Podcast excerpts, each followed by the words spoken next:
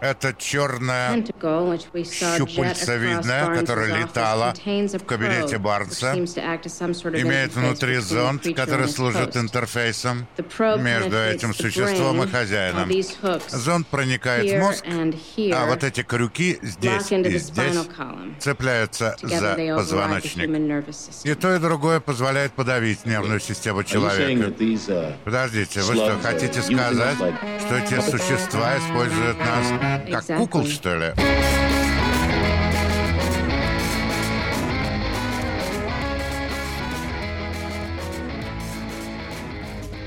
Всем привет!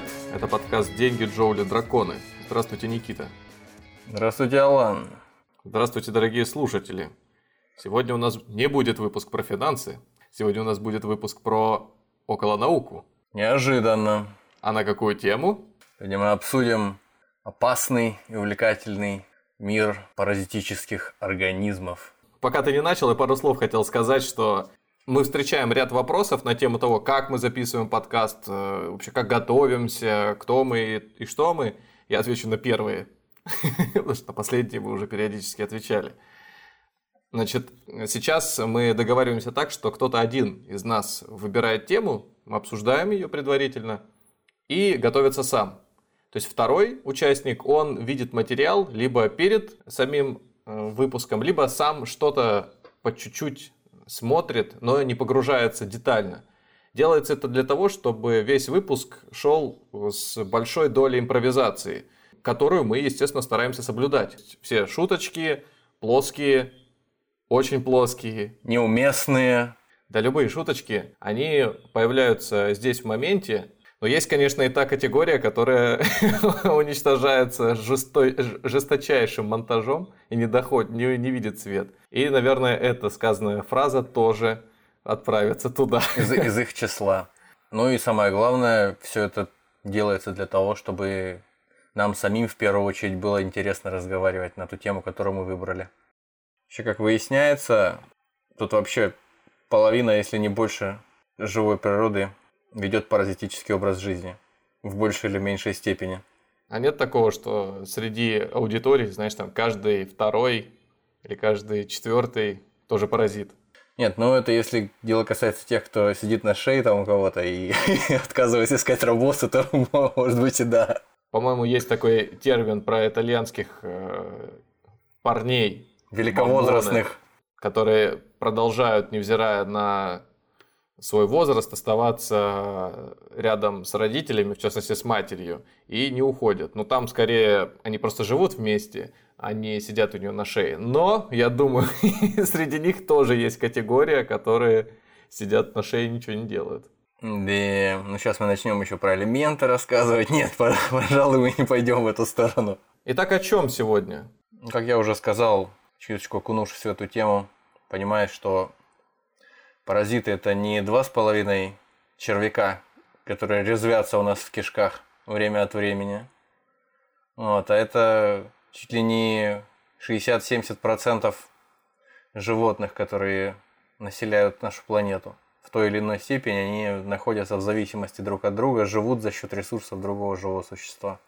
Поэтому мы сегодня, наверное, о них и поговорим. Мы поговорим о том, возможно, откуда они появились, кто они такие, среди каких систематических там типов и классов животных они встречаются, я имею в виду паразиты.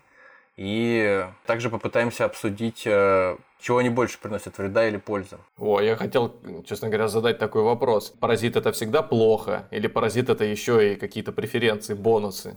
Ну вот, наверное, мы попробуем, попробуем сегодня это обсудить. Да, это тоже. был просто для меня очень важный вопрос. Я подумал, а что если их, знаешь, э, как это, завести специально, чтобы прокачать какой-нибудь навык? Ну это как в прошлом, не то что в прошлом, в одном из прошлых выпусков мы обсуждали трансплантацию э, кишечной микробиоты в просторечии пересадку кала.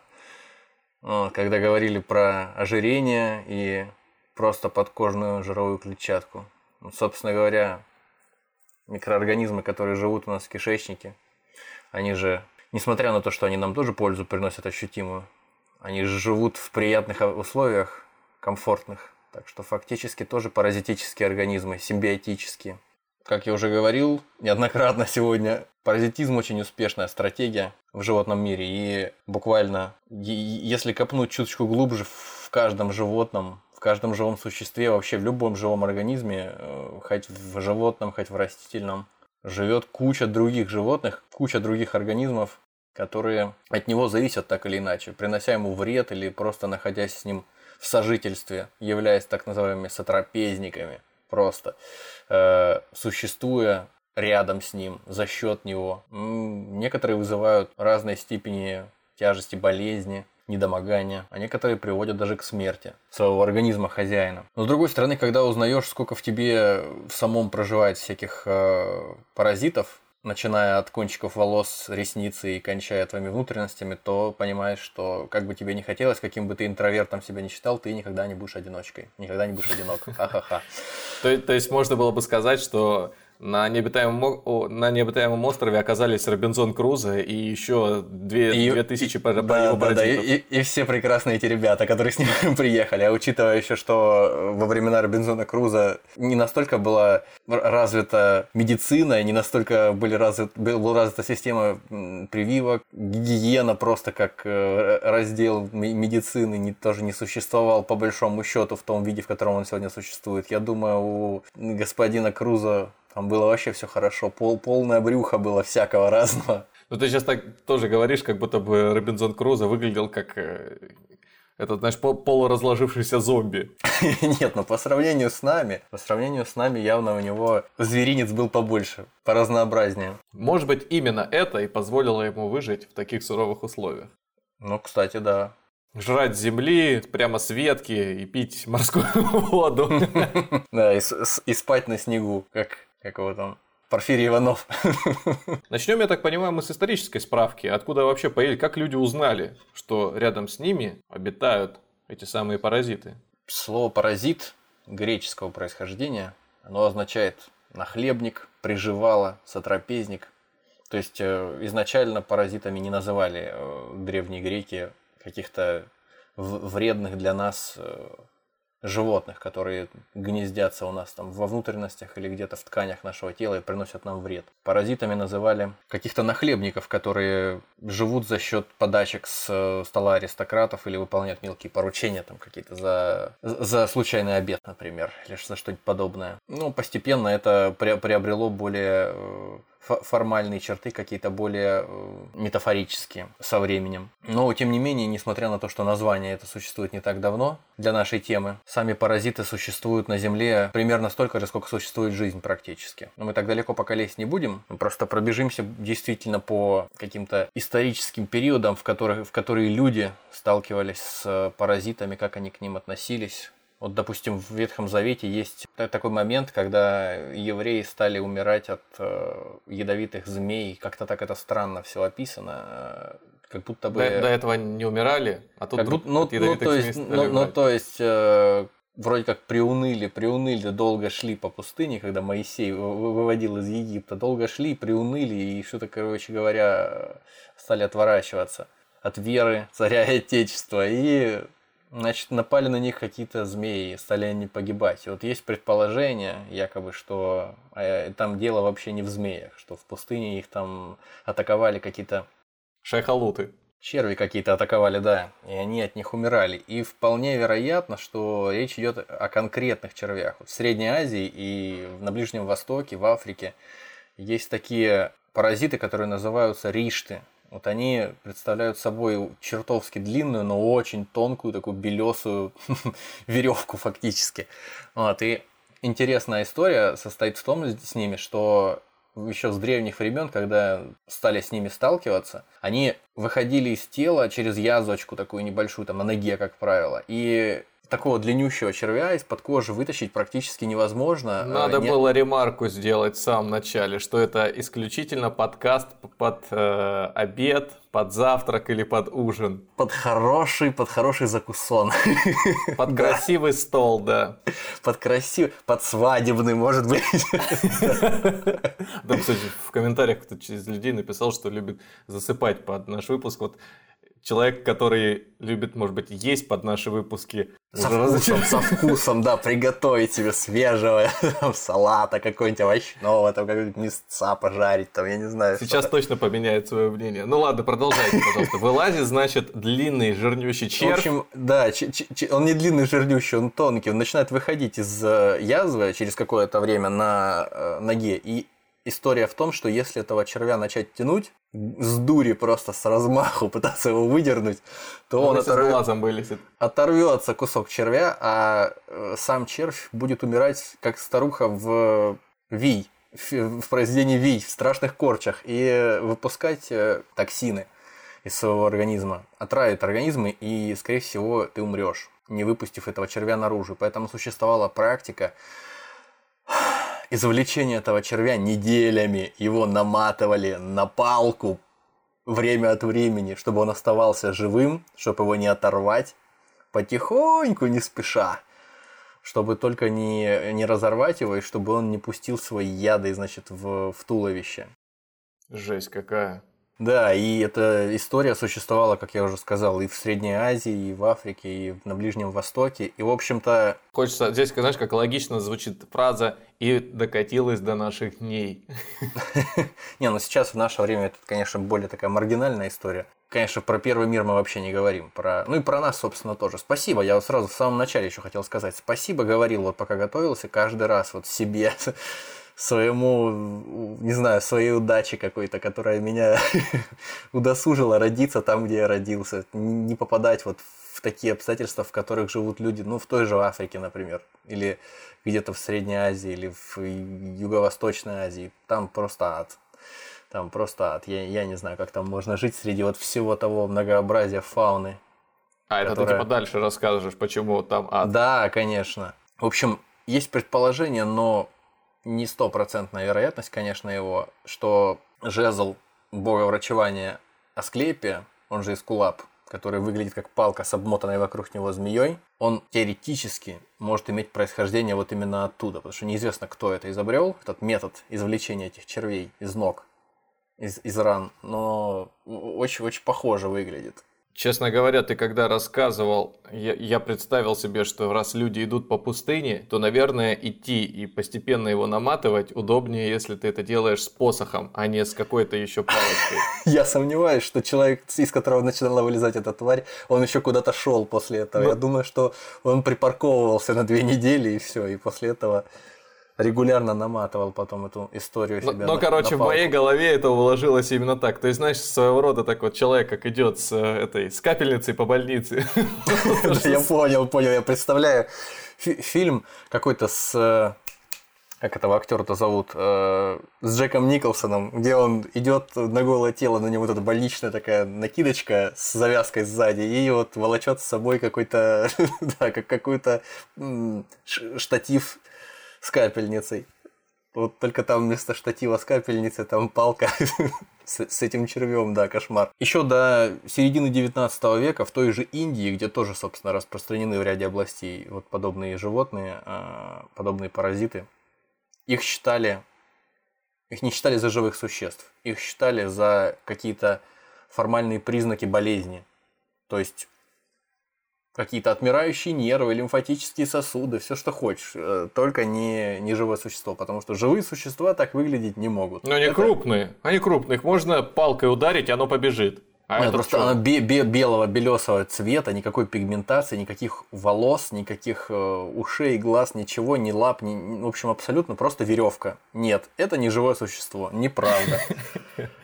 Ну, или как минимум волшебная веревка. Собственно говоря, и запрет э, употребления свинины у иудеев и мусульман, я думаю, тоже э, имеет определенную связь с тем, что в свиньях э, замечательно гнездятся все, всевозможные паразиты, те же самые ленточные всякие черви, печеночные сосальщики. Я сейчас боюсь ошибиться, в свиньях они или в говядине, но, в общем, боюсь, что в этом смысле тоже знали толк. Хотя, с другой стороны, здесь, если копнуть дальше, то в овцах-то тоже хватает разных паразитов. В общем, двигаемся дальше. О паразитах знали, в общем, еще в древние времена, боролись с ними, пытались. В общем-то, даже, собственно, обезьяны в лесу едят всякие травки для того, чтобы поправить свое положение, поправить свое состояние, когда оказывается, что у них в кишках кто-то завелся.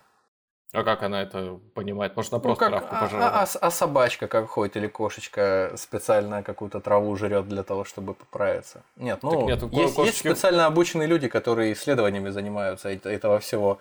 Мы с тобой, естественно, не держим по обезьяне в доме. Ну да, но кошечку, когда держишь, она же просто подошла, листики у тебя сожрала на подоконнике, и ты тапком в нее метнул, чтобы она этого больше не делала. Ну, кстати, я сейчас, кстати, да, коснулся этого э, обезьяны, которые едят э, определенные штуки, чтобы им полегчало. Вспомнил, да, вспомнил, как, э, в общем-то, исследовали, еще вот совсем недавно, еще в 19 веке, исследовали некоторые особо рьяные естествоиспытатели, натуралисты происхождения и заражения человека некоторыми паразитами. Сейчас об этом расскажу.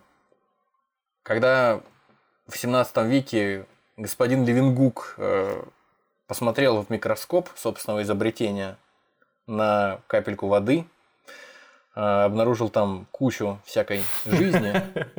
Он просто, он очень вдохновился этим и начал просто смотреть на все на свете. В частности, на, на собственный кал, пардон, тоже начал смотреть. И после того, как траванулся какой-то там несвежей сушеной говядиной или вяленой, и обнаружил там тоже жизнь, которая перемещается по, по его каловым массам. То есть, собственно, с этого момента начали уже появляться какие-то осязаемые во всех смыслах доказательства того, что болезни не свыше каким-то образом привносятся в организм наш, а обусловлены определенными существами какими-то, которые, которые живут в воде, в воздухе, везде и всюду. Это просто было время, я почему об этом заговорил, потому что это было время когда, скажем так, около научном каком-то сообществе правили бал идеи самозарождения жизни э, в природе. То есть еще как с древних времен выдумки какие-то существовали о том, что мухи в гнилом мясе появляются сами собой.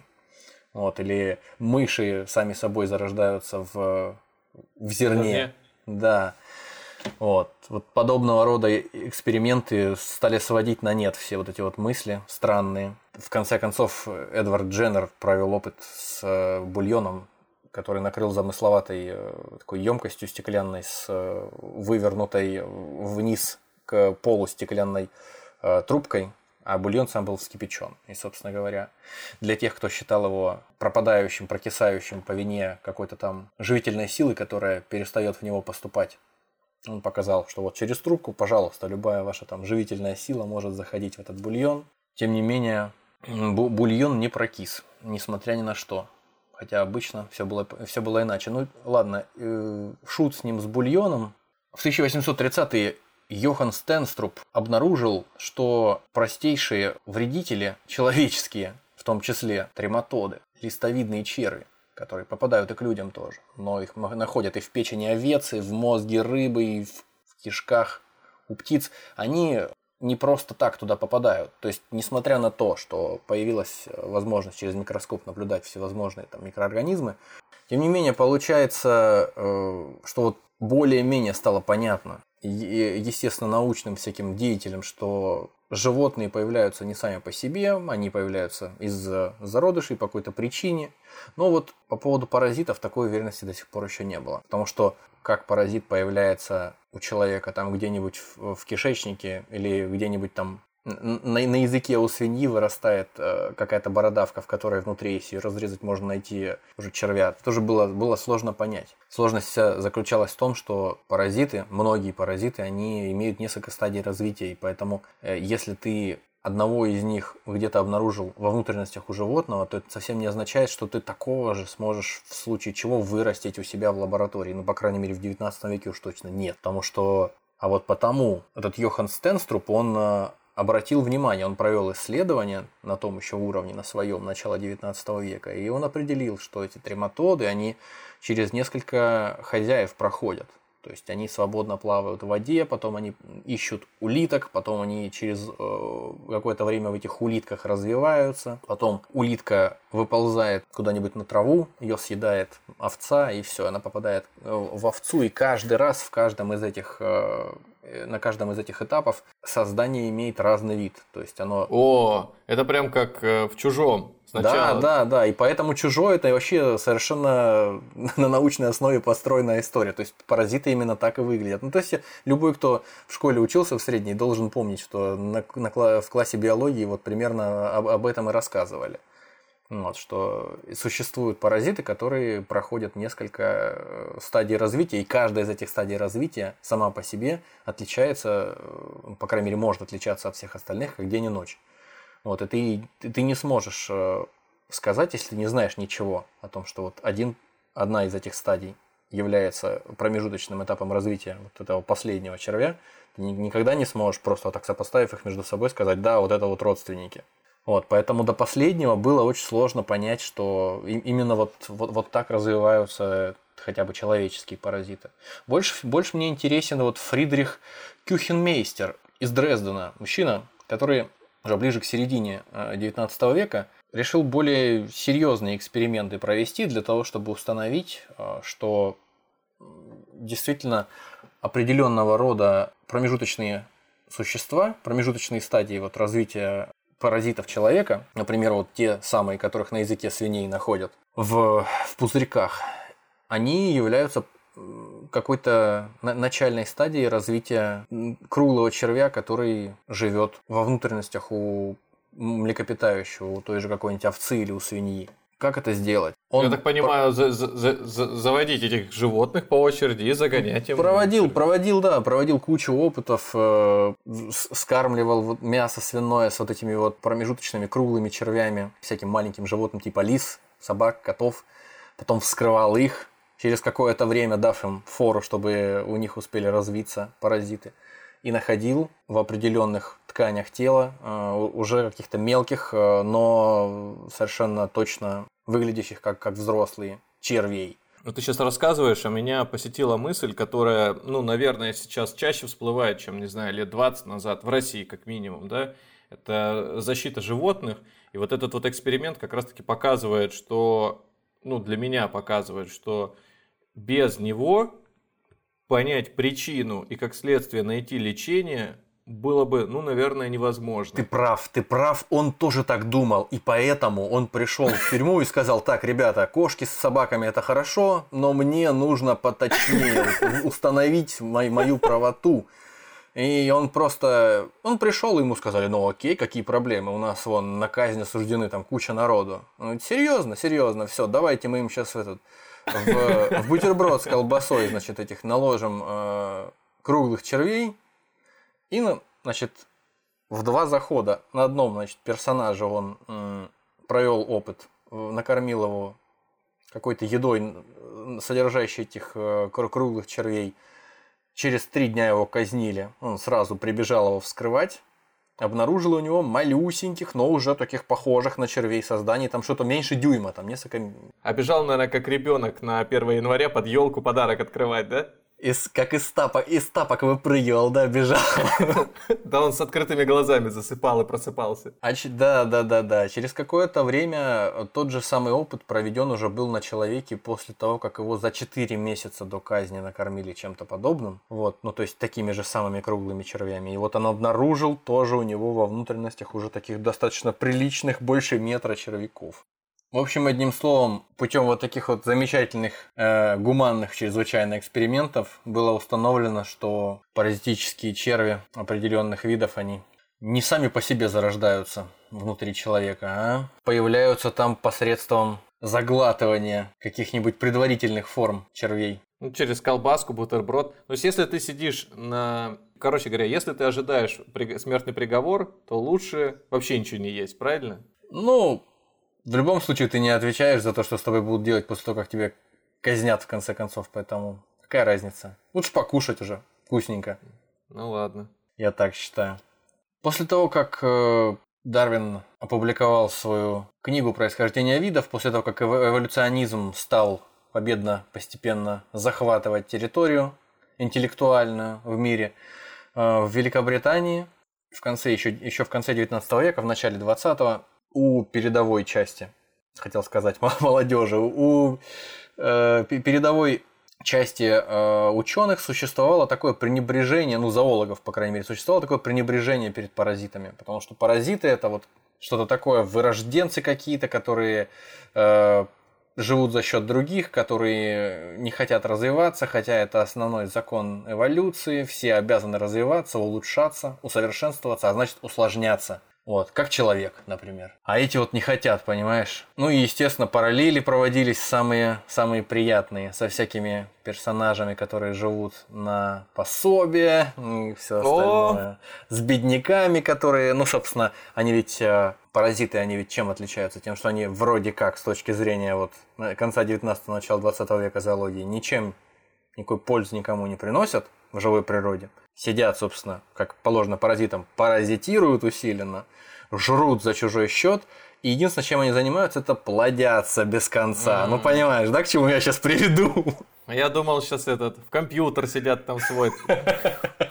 Вылупили, сидят, ничего не делают целыми днями. На улицу бы хотя бы, хотя бы паразиты не, сходили. Не, не, это речь была, да, речь была скорее вот о, о, о людях, которым социальные какие-то выплаты, наверное, попадают. Ну, короче говоря, проводились до, довольно сомнительные параллели между какими-то угнетенными или какими-то поддерживаемыми государством слоями населения и вот паразитами. К чему это привело, в конце концов, мы все прекрасно знаем. Там риторика, связанная с паразитизмом евреев в речах гитлеровской, э, вернее, в речах э, вождей гитлеровской Германии и лично Гитлера она присутствовала регулярно. Да и, собственно, и дальше, в 90, 1994 году в Руанде во время геноцида э, Тутси, когда э, народность Хуту вырезала целый, как говорят, то ли 800 тысяч, то ли миллион Тутси за три месяца.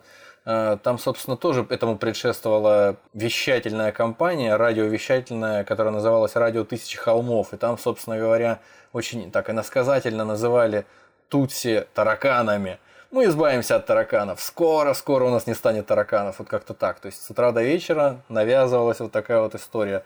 Расчеловечивали планомерно одну часть населения. Я, конечно, не эксперт здесь, но мне кажется, подобное свойство пропаганды, оно часто применяется для того, чтобы твои собственные граждане сделали, ну, сложили впечатление не о людях, а как о живых существах, а как о действительно вредителях, которых не жалко и уничтожить. Ну да, расчеловечить их, превратить их в какую-то кучу мусоров, каких-то копошащихся червей там или в кого-то еще, и все, их тогда проще будет Э, обосновать уничтожение ну, их, там, ограбление, ну, да, да. все, что хочешь. Ну, какой-то не убили, а ликвидировали, не взрыв, а хлопок. Да, не... уни, уничто, уничтожили, да-да-да, вот эти вот все слова, эфемизмы все, которые применяются для того, чтобы а, а, а, описать то, то, то, что не хочется описывать там напрямую. Ну, мы понимаем, что, да, в в Германии до 45 года, с 33 по 45. Это очень популярная была точка зрения тоже, и в общем-то,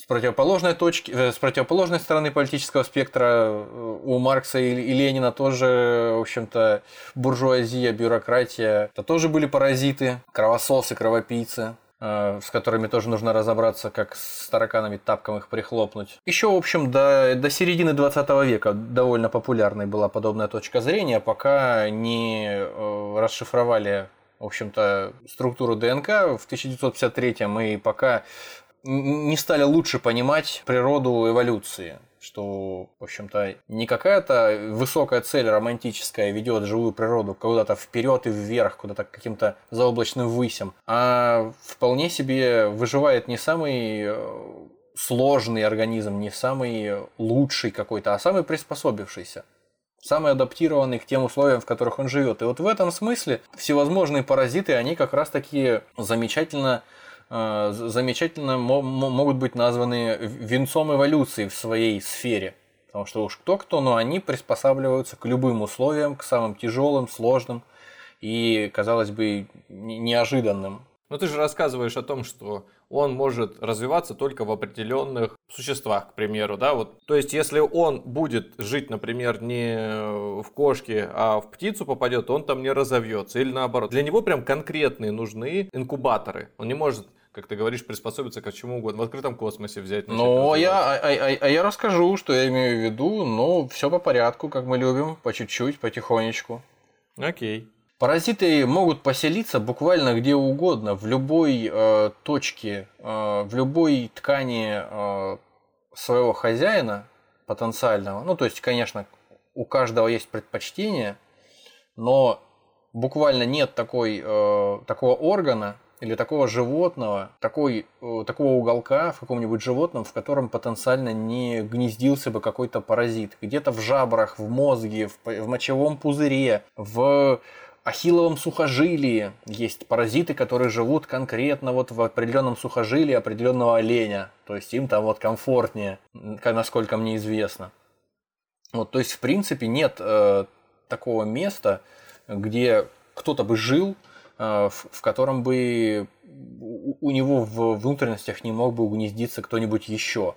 Тем более еще интереснее тот факт, что паразиты, кто бы мы под ними, никого бы мы под ними не подразумевали, кого угодно буквально, они могут приспосабливать э, окружающую среду, то есть внутренние какие-то ткани своего хозяина настолько э, точно под э, свои нужды, что это выглядит буквально каким-то магическими пассами. Особенно, когда речь заходит о простейших микроскопических организмах. Что вы имеете в виду? Что значит приспосабливать ткани вокруг себя? Ну, то есть, чтобы хорошо приспособиться к какому-то какой-то среде, нужно соответствовать тем вызовам, которые она тебе дает. Нужно максимально своевременно реагировать на них. Вот. И поэтому я и говорю, что некоторые паразиты, они могут буквально выучившись языку химическому, на котором разговаривают клетки хозяина, управлять э, его химическими реакциями, управлять его даже высшей нервной деятельностью и приспособить организм полностью под, под собственное существование с максимальным комфортом. И самое интересное, что, как я уже сказал, паразиты существуют на Земле с древних времен, и у человека некоторые из этих паразитов, но я не думаю, что только у человека, а скорее, в принципе, у животных и у растений, например, и у, э, у животных, в частности у человека, некоторые органоиды клеток тоже есть такая э, достаточно влиятельная теория, являются бывшими паразитами, которые стали частью нас и которые приносят нам теперь пользу. Например, такие паразиты, бывшие, будем их так называть, как митохондрии. Есть такой органоид, или органелла, как лучше сказать, которая э, занимается тем, у нее, собственно, есть своя даже нуклеиновая кислота, то есть свой маленький э, генетический кодик, который у нее внутри находится. Соответственно, она производит энергию, она производит аденозин-трифосфат для того, чтобы все э, реакции в организме человека химически обеспечивать энергией, все процессы обеспечивать энергией. Ну и любого животного, собственно говоря, млекопитающего. То есть вы хотите сказать, что если мы сейчас избавимся от паразита в виде митохондрии, то мы рассыпемся? А мы не сможем существовать, да. Это, это единственный источник энергии. То есть, э, насколько мне известно, я сейчас вообще боюсь в страшную ересь какую-нибудь впасть, но я надеюсь, меня простят слушатели, потому что все-таки, как говорит один наш общий знакомый, не биолог. Когда глюкоза попадает в кровь, э, инсулин способствует тому, чтобы глюкоза расщеплялась и попадала в клетки. И вот в клетках она должна попасть непосредственно в митохондрию, чтобы превратиться в энергию для всего на свете, что происходит в организме, для всех строительных процессов, для всех обменных процессов. То есть фактически, да, если такой паразит, как митохондрия, представь, в каждой из миллиардов клеток нашего тела есть митохондрии. Их много в каждой, в каждой клетке, не, не по одной. Вот. Это критически важная для нас штука. Точно так же, как для растений важная штука э, хлоропласты. Хлоропласты э, это, собственно, тоже органо органоиды, которые, по идее, раньше были э, простейшими животными, научившимися фотосинтезировать. То есть в каком-то смысле мы, как люди, живущие на планете, можем ее в какой-то момент спасти или поддерживать ее существование – потому что мы тоже в этом заинтересованы, но сами из нее выкачиваем ресурсы, то есть мы тоже в некотором смысле. Мы для своей планеты, для своей экосистемы, для все, всепланетной тоже можем в какой-то момент оказаться такими митохондриями спасительными или, или хлоропластами. Ну, пока наоборот получается, ну да ладно. Но мы, но мы стараемся, наверное. Ну что можно сказать о паразитах? Как правило, паразиты, ну мы, по крайней мере, их воспринимаем, это некие животные, которые меньше, чем собственный их хозяин, которые живут внутри него. Или на его поверхности, скажем, его тела, каким-то образом получают от него питательные вещества за, с какими-то немногочисленными исключениями, например, там кукушка, она не живет внутри другой птицы, слава богу. Я думал просто сейчас, какое животное может появиться или вообще существо? Кукушка.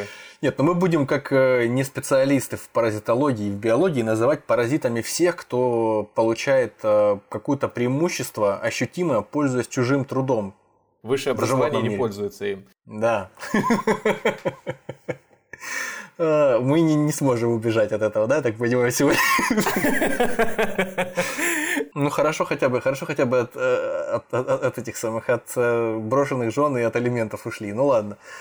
Кукушка забрасывает свои яйца в чужое гнездо и улетает. И замечательно себя чувствует. А кукушонок потом жрет за восьмерых и тоже бросает свою мачеху замечательно, вы, вырастив себе ряжку огромных размеров. А еще есть пчелы-кукушки, которые забрасывают свои яйца в гнезда других пчел. И они там питаются, они там вырастают и питаются питательными веществами, которые пчелы подготовили для своих э, личинок. А в чем смысл? А, ни в чем. Не нужно самой строить сот и забывать, добывать какой-то мед, там пыльцу. Другие пчелы только этим и занимаются. Они же животные общественные, они трудятся они все в волосках, на эти волоски они собирают пыльцу, летят ее, собирают целыми днями. А здесь просто отложила яйцо туда, и пусть занимаются. Это как бэби-боксы, знаешь, что, видимо, что-то такое. А, блин.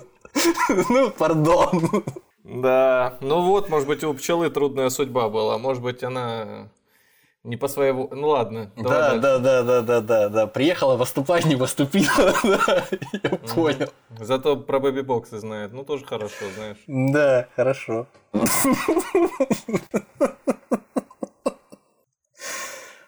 В общем, несмотря на то, что паразиты видятся нам в основном какими-то червями или какими-то э, простейшими, они бывают среди совершенно любых групп э, животных, как видно. То есть и среди позвоночных, и среди рыб есть такие небольшие рыбки, которые присасываются к внутри э, других рыб к их жабрам и питаются их э, кровью и слизью, спокойненько себе живут. Ну, мы же не будем говорить о кардицепсе, всем известном, наверное, замечательном грибе. Ну, поговорим, конечно, ну, в данную секунду говорить не будем так глубоко касаться.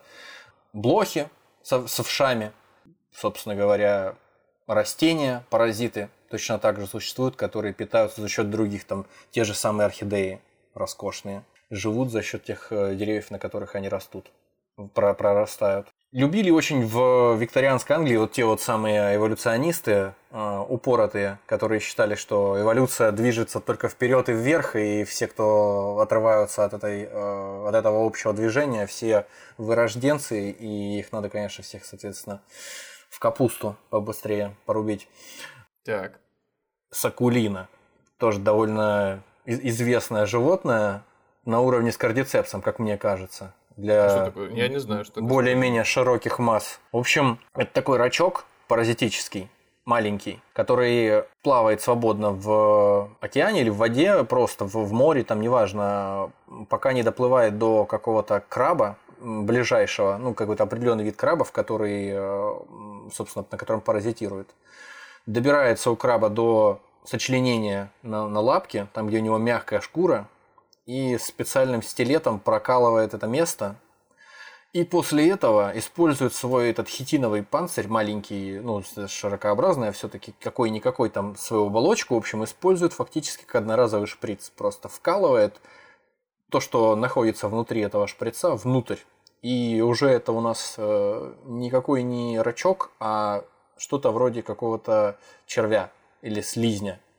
Ну, то есть, представь, если там какой-нибудь рачок взял и разделся, предположим. Mm-hmm. Вот. И отправляется в ту сторону, где у ракообразных, особенно у самок, находится э, система репродуктивная. Там, внизу, на попке. И пускает там корешки через всего живого краба, пронизывает его этими корешками и управляет им, питается его соками. Но самое интересное, что этот краб, он не умирает, он продолжает жить и питаться, и вообще замечательно себя чувствовать, как любой веган. При этом размножаться он больше не будет, потому что она убивает его репродуктивную систему. На самом деле это очень популярная э, стратегия среди паразитов, причем неважно ракообразные, какие-то членистоногие, или это черви, или это простейшие одноклеточные, кто угодно. Они кастрируют своих хозяев для того, чтобы они не тратили силы и энергию на репродукцию, а просто кушали и, значит, давали питаться другим. А, а может быть это связано еще с тем, что паразит до конца не знает, чем заканчивается репродуктивный цикл, и может быть животное отмирает, и тем самым он страхуется от того, чтобы оно больше продолжало жизнь и стремилось как раз ну, к этому самосохранению. Суть, суть там в том, что просто куда бы ни попал паразит, ему важно, чтобы его э, организм хозяин позволил ему самому размножиться, ну хотя бы раз. Вот. И эта сакулина, она э, превращается фактически в репродуктивную систему краба. То есть краб, он феминизируется, он превращается из краба мальчика в краба девочку фактически. Он начинает себя вести соответствующим образом, он начинает там ухаживать за этим органом, в который разрастается сакулина. Она вообще не похожа уже больше ни на какого краба или на, ни на какое ракообразное. Просто какой-то такой нарост, как кусок какой-то массы непонятного какого-то гриба или чего-то такого. Ну, вот который дожидается, пока этого же самого краба не навестит самец. После того, как самец проводит ту же самую манипуляцию, как и самка, он ее находит там в теле краба, и после этого они с перерывом в, в неделю в две продолжают спариваться до конца жизни краба. А краб даже ухаживает за вот этим яйцекладущим организмом, органом точнее, следит за тем, что там все в чистоте было, кушает исправно, чтобы им хватало веществ питательных. В общем, такая вот, э, такая вот тварь, сакулина это. И в 19 веке упрощение вот такое и примитивизацию какого-то животного или вообще как класс э, подобных явлений называли сакулинизация. Ну, то есть это как бы именно нарицательное стало для каких-то паразитов или для кого-то, кто, как считалось, э, деградирует, вырождается. Причем, я думаю, в самом широком смысле, не обязательно в мире животных. Интересно. Я сейчас параллельно, пока ты говоришь, гуглю картинку этой сакулины. И вот тут угу. как раз таки именно нарост на крабе появляется везде. угу, угу. Саму ее не показывают, но тем не менее. Мне очень, мне, мне очень понравилась история о том, как паразиты манипулируют своими хозяевами. Причем манипулируют на всех уровнях. Если ты считаешь, что, или кто-то считает, что людьми не могут манипулировать паразиты, изменяя их э, поведение, то это не совсем верно. Существует такой паразит простейший, то есть одноклеточная э, такая тварь, которая называется таксоплазмодий. Он живет не в одном животном, у него есть промежуточные хозяева. По идее, он попадает в мышь, размножается в ней и ждет, пока мышь э, будет съедена кошкой. Вот в кошке он уже доходит до своей половозрелой формы, а, и из фекалий кошки распространяется дальше, и э, повторный цикл начинается. Кошка охотится на мышей, все, всем известно, если это, это какая-то ди- дикая кошка или кошка, которой есть нечего, не домашняя. В обычной э, ситуации моча кошки – это лакмусовая бумажка для мыши, чтобы вот в этой местности, где мочой воняет кошачьей, не попадаться. Потому что, скорее всего, где-то кошка была здесь, и это опасно. Когда, кошку, э, когда мышь поражает таксоплазмодий, кошачья моча для нее превращается в жадо, диор. Вот, и она просто с удовольствием вдыхает аромат этой мочи. в общем, стремится туда, где этой мочой пахнет, и попадает, естественно. И кроме того, она теряет самообладание. То есть она начинает э, вести себя так, как будто бы никаких кошек вообще в природе не бывает. Просто а, пахнет то есть, хорошо. То есть, когда мы видим допустим, мышку, э, бегающую возле кота, это скорее мышь поражена как раз-таки таксоплазмозой. Таксоплазмодием. Таксоплазмодием. Ну, слушай, э, я не берусь утверждать, что это так, но с большой вероятностью да. Мысль такая возникла, раз мы уже обсуждаем эту тему, э, она любопытная. Вообще, в принципе, поведение здесь э, под действием паразита, оно интересно, чтобы о нем поговорить. То есть получается, что, как считалось, вот завелись у тебя мыши где-нибудь в деревне, в доме, ты заводишь кота, кот их всех якобы перебил, а он, получается, даже может сидеть на печке, спать и просто об этот как сказать, обоссать весь дом по периметру, и мыши просто из-за этого не будут приходить. Ну, наверное, может и, наверное, может и так быть, в принципе, но я сомневаюсь, что таксоплазмодий везде распространен э, с одинаковой степенью частоты, и поэтому по всему миру я имею в виду, хотя достаточно распространен. есть информация о том, что чуть ли не 30% населения Земли поражено токсоплазмодием. То есть Человек домашние, и... домашние кошки, да, домашние кошки просто распространенное животное. Вот. Все любят котов, то в основном. А коты, соответственно, заражены токсоплазмодием, и э, если они находятся постоянно рядом с тобой, то вероятность того, что ты сам заражен токсоплазмозом, тоже очень велика. Вот. Казалось бы, ну и что? Он же кошачий паразит, мышиный. А он у человека может проникать в тело и, э, попадая в мозг, э, приносить много неприятностей. То есть депрессии и даже вроде как связь с возникновением, с развитием шизофрении. И есть исследования психологов насчет того, что мужчины и женщины тоже начинают себя вести несколько, несколько по-разному, не так, как, э, как до заражения токсоплазмодием, то есть после того, как они инфицированы. Как-то более, более свободно в, в разговоре раскованно, что ли. То есть, ну, я, я, я сомневаюсь, что это можно, учитывая, что мы не можем проводить опыты на людях, так как на кошках, на собаках, все-таки не 19 век. Для кого-то, может, к сожалению. Остались еще наши спасители страны, где таких... Э, Поэтому сложно сказать. Да, да, да. В некоторых странах еще есть смертная казнь. Где такие гуманные меры еще в традиции. Да. В общем, в определенной степени на людей тоже влияет, причем на их поведение, на их высшую нервную деятельность. Подобная степень э, манипуляции хозяином, она распро... Ну, я не сомневаюсь, что кошки, вернее, люди будут прыгать в пасть там какому-нибудь медведю в зоопарке из-за того, что они заражены токсоплазмозом, просто как мышь. Сомневаюсь, но при этом э, определенное изменение в поведении наблюдается. Как, как как, как говорят. Кроме всего прочего, другие паразиты примерно схожим образом влияют на совершенно других животных. Некоторых, э, некоторых колюшек, есть такая рыба, колюшка, их отравляет тоже определенный паразит, и заставляет их двигаться странным образом, то есть заставляет их поворачиваться, э, кривляться, э, крутиться и поворачиваться животом своим светлым вверх, то есть для того, чтобы цапля или любое другое животное их лучше разглядело, увидело.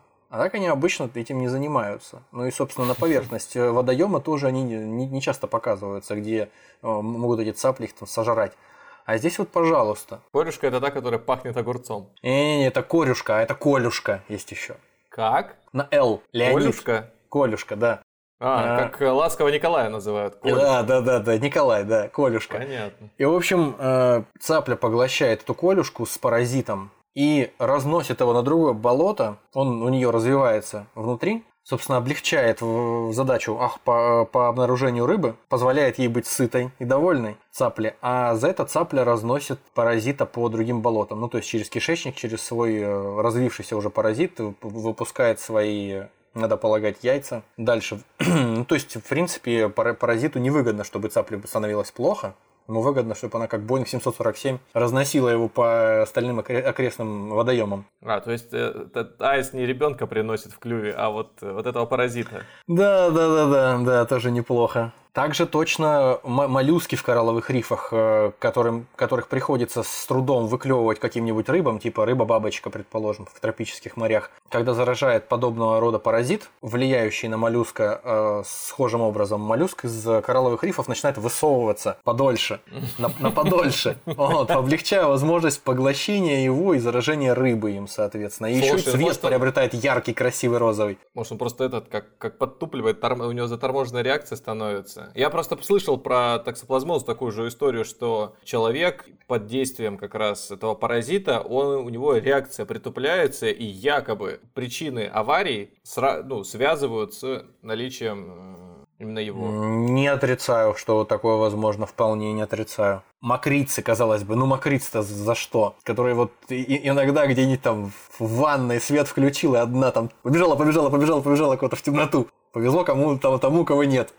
вот, у кого-то есть. Эти макарицы, которые в лесу живут, и они тоже бывают заражены, оказывается, подобными паразитами, которые заставляют их вместо того, чтобы при увеличении освещенности, степени освещенности убегать в темное какое-то и сырое место, где им комфортнее, где они не пересохнут, где они смогут э, скрываться от э, хищников. Наоборот, выбираться на то место, где их лучше будет видно, где их хватают птицы и волокут к себе в гнездо. Проводились опыты на определенных видах птиц. Каким-то образом какие-то надевались ошейнички на птенцов, чтобы они не могли проглотить этих полученных э, значит, мокриц. И за целый день собранная куча мокриц в гнезде вскрывалась потом, проверялась на наличие паразита. В общем, выяснилось, что из э, всех паразитов, которых, вернее, из всех, извиняюсь, из всех мокриц, которых э, за целый день натаскала птица своему птенцу в гнездо, около 30% были инфицированы соответствующим паразитом, несмотря на то, что, в принципе, в природе среди этих мокриц только 1% инфицированных э, существует то есть поражается этим паразитом. То есть чем больше их заражено, тем с большей вероятностью они попадут на стол какой-то птички.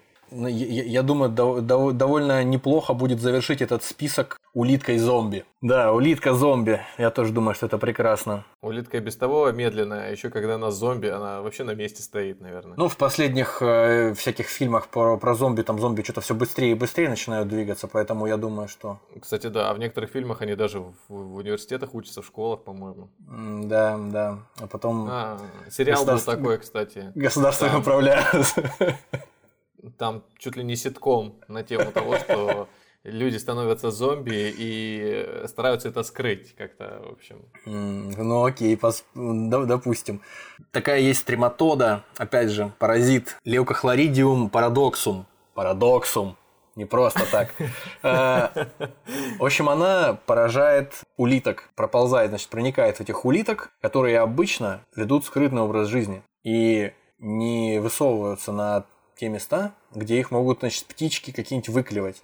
Ну, то есть Разве... самых вкусных, самых вкусных улиток поражают. Самых вкусных, да. В общем, трематода развивается в усиках, на которых вот эти вот глазки находятся у улитки. И эти усики, они разрастаются толщиной с руку просто. И, как правило, в левом усике развиваются. В общем, начинает э, приобретать определенный интересный для птицы окрас. Там зелененький, полосатенький, коричневенький, там какой-то окрас такой замысловатый. И пульсировать причем начинает. Как будто бы это извивается какая-то гусеница. Как лампочка появляется на улитке. Ну, то есть, э, это фактически как лампочка, потому что улитка еще и выползает на видное место. А, мигалка. Для того, да, маячок проблесковый, для того, чтобы птица могла сожрать эту улитку. Причем, кстати, не всегда съедается вся улитка, бывает объедается у нее только эта антенна, и она, собственно, потом отрастает, а паразит как жил в улитке, так и живет, и он заново, собственно, в отросшую антенну опять выпускает свою черчев, в общем, а. вырастает туда. То есть, то есть сам паразит, он не живет в этой антенке, он модифицирует, ну, скажем так... Э... Ну, то есть он там живет, и я, как понимаю, размножается. Когда птица хочет сожрать э, вкусную гусеницу, она на самом деле по получает кучу паразитов. Параз... Э, она-то видит ее как гусеницу, она же там э, у, а. у, у улитки огромного размера эта антенна зеленая, а улитка сама бледненькая.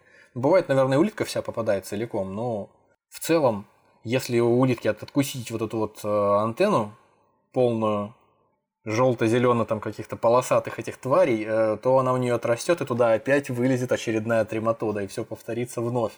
Mm, а для трематода, не, то есть не сама цель, что она эту антенну сожрет, да, и важно, чтобы она всю Для нее важно, чтобы хоть улитку, хоть антенну, неважно, но чтобы, а. чтобы привлечь внимание, чтобы быть съеденной и распространиться на этой птице, улететь, значит, дальше в светлое будущее.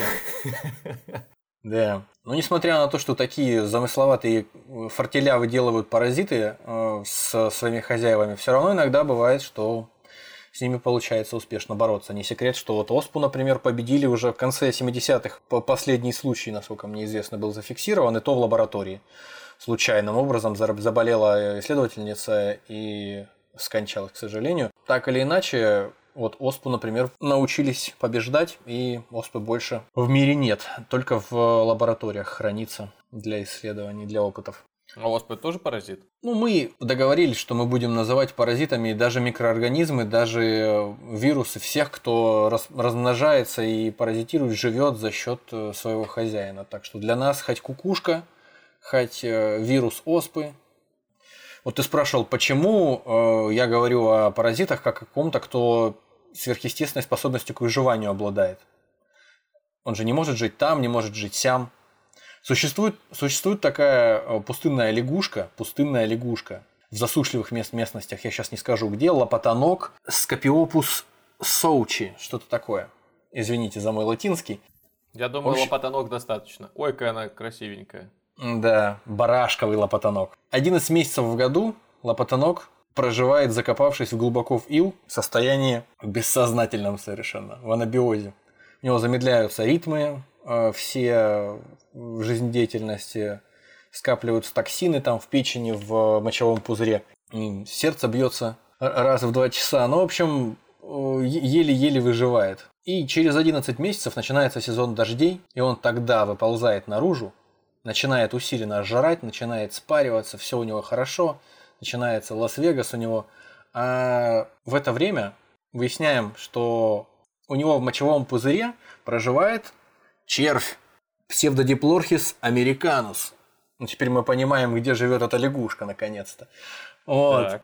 Который, собственно говоря, тоже, тоже только и ждет, когда наконец начнется сезон дождей, лягушка попадет в какой-то водоем, из нее можно будет вышвырнуть соответственно, свои яйца и замечательно тоже расплодиться, найдя других лягушек, поместив, поместив свой приплод в них. Так что вот такая вот замечательная история. Сначала все эти токсины, конечно, ничего хорошего не приносят червю, он тоже спит все, это, все эти 11 месяцев в мочевом пузыре, но потом, когда начинает э, лягушка интенсивно через кожу там, поглощать влагу, пить, э, все это дело очищается, превращается в резервуар с чистой колодезной водой, вот, и начинается, начинается эпоха питания, размножения. И когда эти несколько недель замечательных заканчиваются, размножившись, жабы, наевшись, на будущие 11 месяцев вперед, жабы опять уползают, закапываются в ил, и следующие 11 месяцев будут жить так же. И черви у них в мочевом пузыре будут жить точно такой же тихой, уединенной жизнью.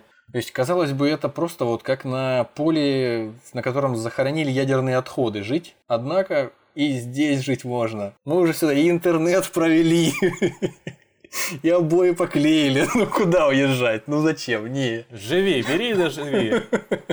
Под ключ. Да.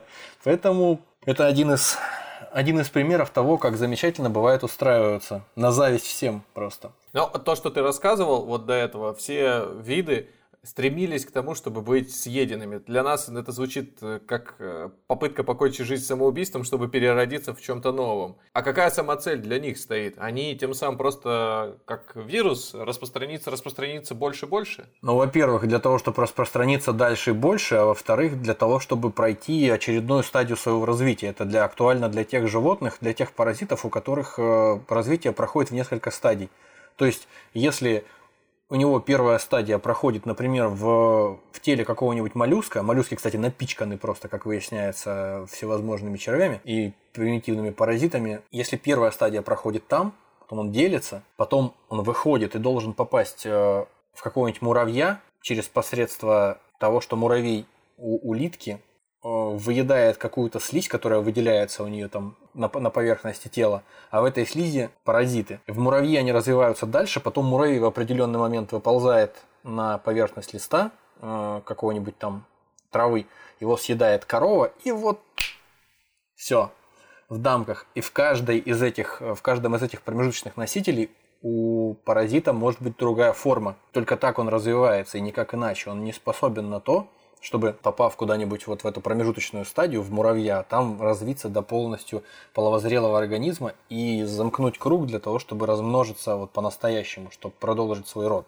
А не было ли случайно таких диких экспериментов, когда из одной среды помещали паразита в другую, ну, имеется в виду, наверное, существо, и оно трансформировалось в нечто новое? Ну, опять же, это же эволюционный процесс, так быстро-то все это не происходит, но потенциально есть теории относительно того, что именно так паразиты и возникли изначально. Или, по крайней мере, э, превратились в какой-то подвид дополнительный. То есть сначала жили у одного животного, а потом стали жить у другого животного, чисто по, по чистой случайности. Собственно говоря, у небезызвестного Ричарда Докинза есть теория эгоистичного гена, которая сводится к тому, что люди и любые животные это всего лишь э, обертка биологическая машина для того, чтобы э, помогать генам перемещаться в пространстве и, в общем-то, увеличиваться в объеме, делиться и э, процветать. Есть э, некие отдельные участки генов, которые, которые не кодируют никаких функций у организма, то есть они ни за что не отвечают, но, по крайней мере, никто не знает, за что они отвечают, но при этом они могут э, вырабатывать некие энзимы, которые позволяют им выходить из, в одностороннем порядке из, из состава э, генома и возможно, даже подсоединяться в другом месте. Или, или просто э, отсоединяться и, э, и все с концами. То есть это может быть э, потенциально каким-то прообразом появления вирусов. То есть вот такой вот кусочек генома, он отделяется по какой-то причине, по, по собственному разумению, скажем так. Ну, от... сам решил уже уйти да. из семьи. И облекаясь, облекаясь в белковую какую-то а, оболочку, начинает двигаться дальше для того, чтобы попытаться, попытаться даже, возможно, кого-то и заразить еще, кому-то проникнуть в, в, в другую клетку и заставить ее вырабатывать такие же, такие же вирусы.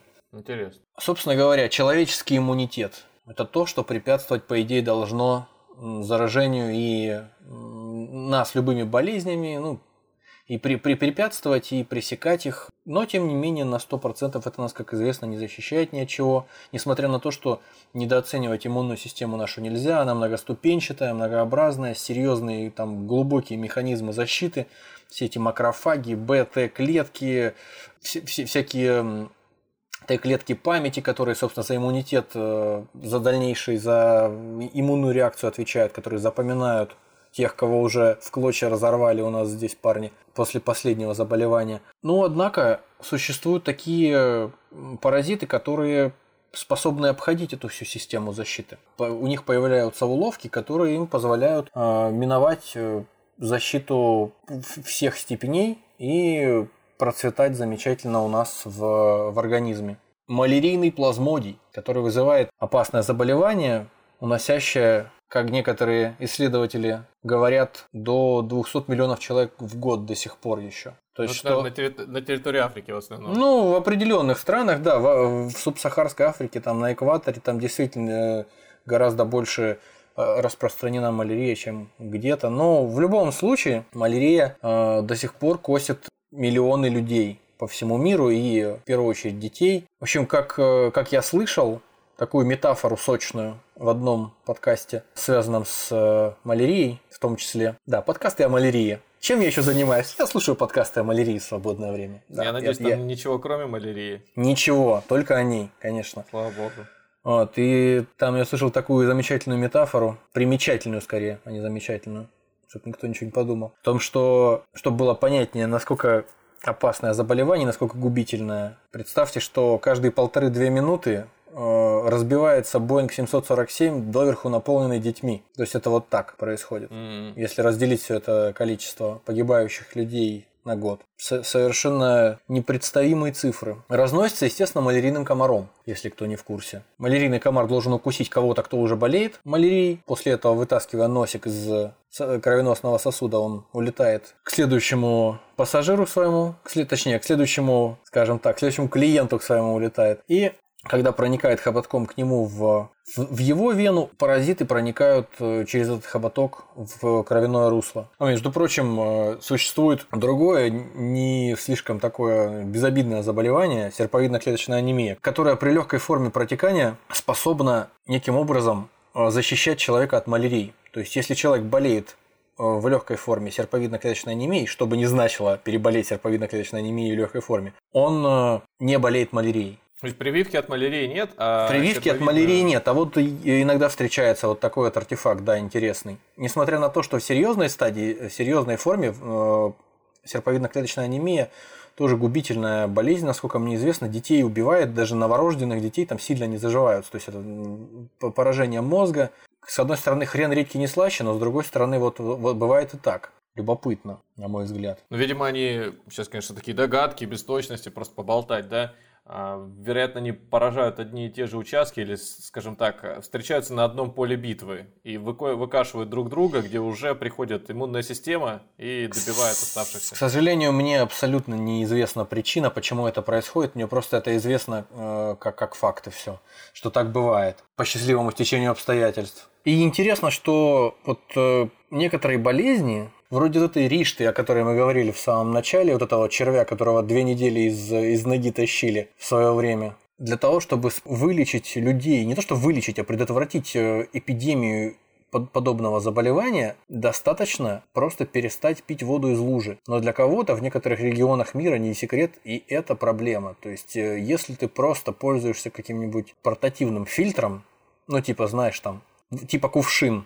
Ну да. Уже, уже не будет тебе, не будет у тебя в твоем регионе такого процента заболеваемости. Почему? Потому что этот паразит, он появляется у тебя в организме только если ты пьешь грязную воду, воду, зараженную какими-то рачками мелкими, которые в свою очередь заражены возбудителями этого, этого паразита.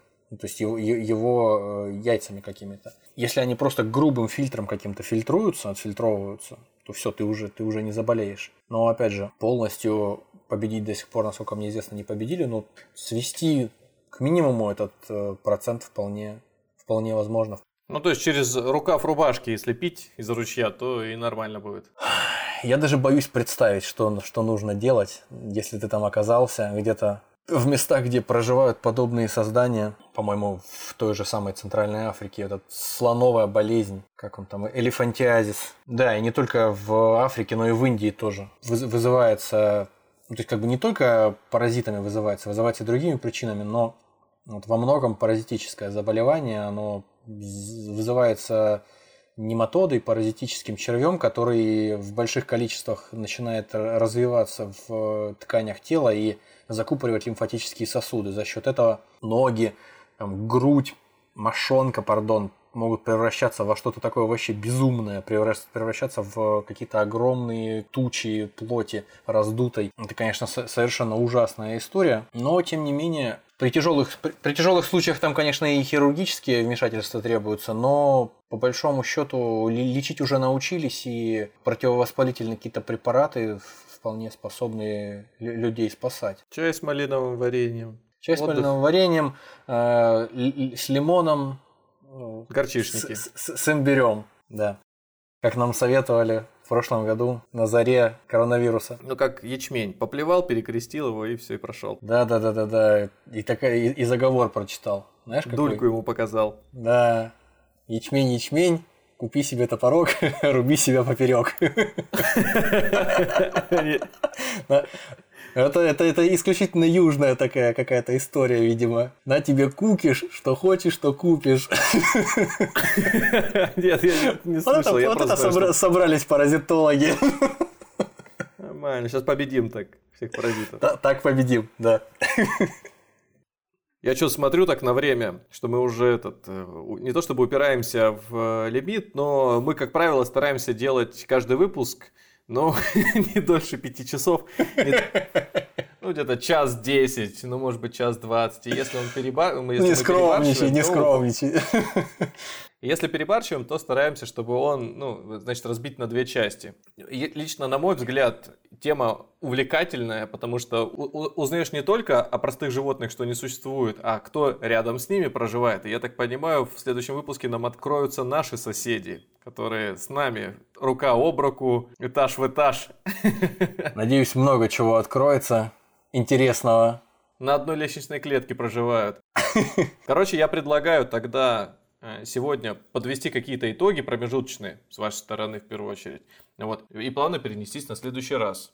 Ну что можно сказать напоследок? Мир э, паразитов, как выясняется, это фактически, можно так сказать, выражаясь словами, если перефразировать слова Карла Циммера, который написал по этому поводу хорошую книжку, так и называется «Паразиты». По-моему, так у него и сказано было, что зоология фактически, по большей части, это и есть паразитология. Если посмотреть под определенным углом на взаимоотношения некоторых видов живых существ, то мы увидим там паразитизм того или иного рода, или, по крайней мере, зависимость. И в этой связи, я думаю, мы в общих чертах дали понять сегодня, что это не только одна из самых распространенных, скажем так, сфер биологии, но и одна из самых интересных. Потому что, когда мы наблюдаем за, клет... Э, за многоклеточными животными, за позвоночными, а тем более за максимально привычными нам млекопитающими птицами, мы как, как будто бы не видим ничего для себя, что составляло бы сложность в понимании, как они существуют, как они функционируют. То есть мы примерно себя каждый представляем, что как млекопитающие э, размножаются, какие процессы происходят с момента зачатия до момента появления нового живого существа. Хоть в отношении птиц то же самое, мы примерно себе представляем. Здесь же, с обывательской точки зрения, зачастую бывает просто возникает настоящий вау-эффект, настоящее удивление, а иногда и восхищение, когда ты видишь, насколько эти создания из того или иного так таксона, скажем так, биологического, способны приспосабливаться к условиям среды. Э, если отрешиться так в сторонку, убрать э, все свое какое-то первобытное отвращение по отношению к тому, что у тебя там или у кого-то, или у какого-то живого существа, другие существа гнездятся, копошатся. Это чрезвычайно интересно, мне кажется, и я думаю, мы с удовольствием, используя, поговорим еще часа полтора об этом. Мне понравилась идея с митохондрией, что она как-то теория, да, наверное, все-таки. Слушай, ну, насколько мне известно, довольно авторитетное такое предположение, что существа, которые сначала были, сначала были одноклеточными, а потом стали многоклеточными, они вот, вот таким вот образом приобрели свои э, органы, органоиды клеток. Пока что для меня, значит, это будет топ паразита, который есть, потому что он позволяет существовать нам, как э, вообще, живым организмом в том виде, да? в котором мы есть, и делать то, что мы хотим. И как минимум дает надежду на то, что в будущем могут появиться и другие более... Я себе представляю, что те супергерои, про которых снимают фильмы, они тоже могут таковыми существовать просто за счет того, что в какой-то момент в них определенный паразит поселился и дал им возможность, может быть, энергию каким-то иным образом выплескивать из себя, э, реализовывать те способности, которых у них раньше не было. Ну, как какие-то черви в Футураме в одном из выпусков у Фрая поселились во внутренностях. Вот, кстати, и да. он стал гениальным каким-то мыслителем и стал на каком-то музыкальном инструменте играть так, что закачаешься. Лила там в шоке была от него. А потом, да, да, да, да. А, а потом, по-моему, вся команда уменьшилась, э, попала к нему внутрь и стали сражаться с этими червями, побеждать их. И он стал опять таким же тупым. Они заметили, что он как-то сильно изменился, стали э, задавать вопросы, в чем же суть. Обнаружили у него этих самых червей, решили их убрать. Собственно, убрали червей, и Фрай снова стал тем, кем да, вот, мы его знаем. Вот, вот самое главное, что здесь, э, мне кажется, в этом эпизоде глубокий, в эпизоде Футурамы, мне кажется, глубокий смысл, который действительно показывает нам нам, э, на что способны паразиты и служит некоторым образом, в некотором роде тизером нашего следующего выпуска, продолжения mm. нашего разговора. Ну что, тогда будем заканчивать. Спасибо большое, что добрались до этого момента. Слушайте нас на той платформе, где вам удобно, на Яндексе, на Apple Music, на Кастбоксе, Google, Spotify, где угодно. Если у вас есть пожелания, предложения, можете оставлять их в комментариях, писать нам в личку ВКонтакте, в Инстаграме. Блин, жаль, Э, соцсетей или площадок так много, где можно публиковаться, речь не была бы такой рекламной. Или можно, или, или можно как этот, на радиостанции очень быстрым голосом это все произносить, и тогда возможно... Да, ос- ос- особенно, особенно 20-значный номер лицензии какой-нибудь, да, произносить. Хорошо, что еще лицензию нам пока не заставили говорить и QR-код ну, пока. показывать. Это пока. Ну что, всем спасибо еще раз. До новых встреч. Всего вам доброго.